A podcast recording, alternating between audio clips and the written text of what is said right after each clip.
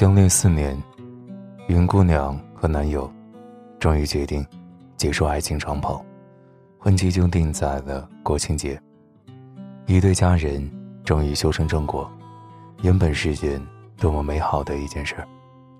可谁也没想到的是，婚期临近的当口，两人却分手了。问题就出现在了钱上。按照云姑娘老家的习俗，彩礼要六万六。和一辆车，男友家里说车暂时买不了，希望云姑娘能体谅一下。男友家庭条件一般，两位老人也不容易，云姑娘点头同意了。一辆车嘛，以后可以两个人努力赚钱自己买。没过几天，男友又打电话过来，彩礼拿不出来，家里还要装修，没有那么多钱。云姑娘还想不出该怎么回答，男友紧接着问。哦，对了，如果你出嫁了，家里会拿什么做陪嫁？云姑娘说会给一些钱，没想到男友的回答竟然是：既然拿了钱，就别让我们家花了嘛。云姑娘没有说话。男友又补了一句：“这样吧，给一半，三万行不行？”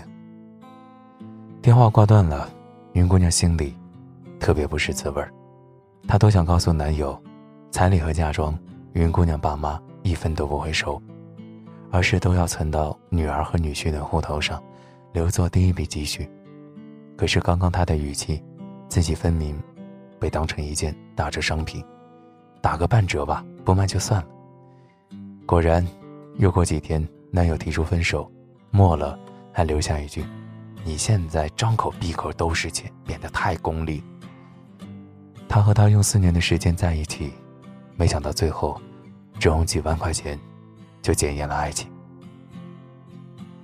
那年，小吕大三，强子大四，两个人在一起没多久，强子就毕业，回了县城老家。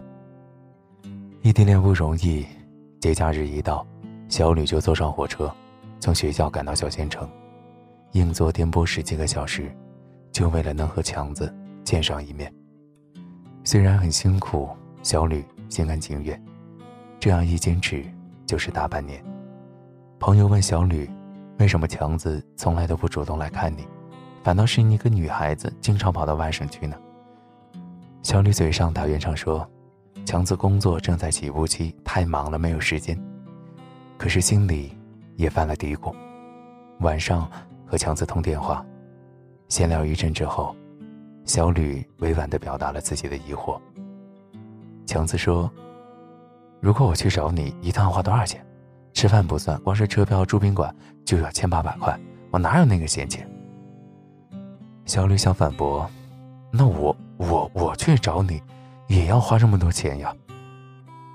可是话到嘴边，又硬生生的咽了下去，因为忽然觉得没了意义。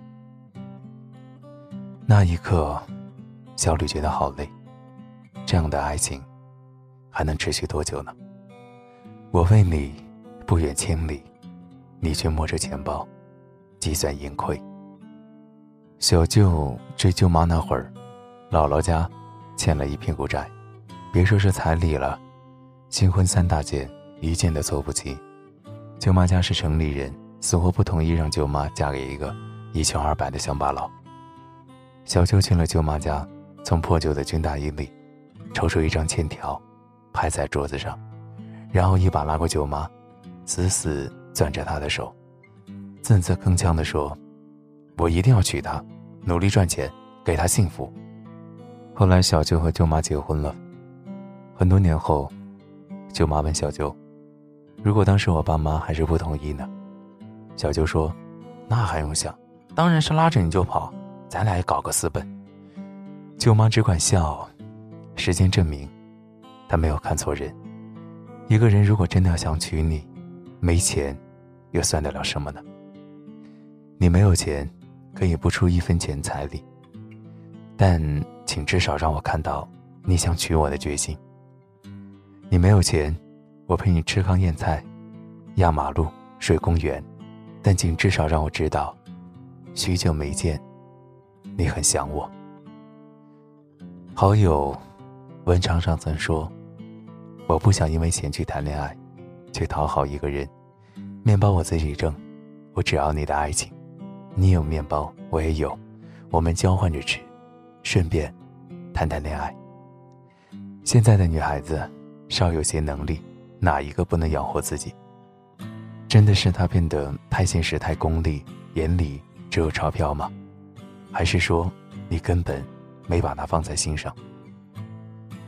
他确实是想让你为他付出一些钱来，可是这句话的重点不在于钱多钱少，而在于“付出”两个字，在于你有没有愿意为他付出的态度。能被钱打败的爱情，一定是不够深情；能为钱难倒的问题，一定是态度问题。你可以说他幼稚，说他荒唐，说他功利，说他现实。可事实证明，他只想要你的爱情。而你呢？你把手里的面包握得死死的。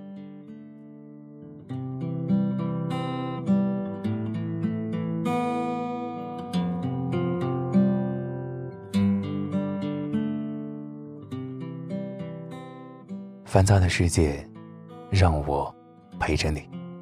我是每晚都在你耳边陪你入眠的大圣。如果你喜欢，可以关注我们的微信公众号“大圣晚安”。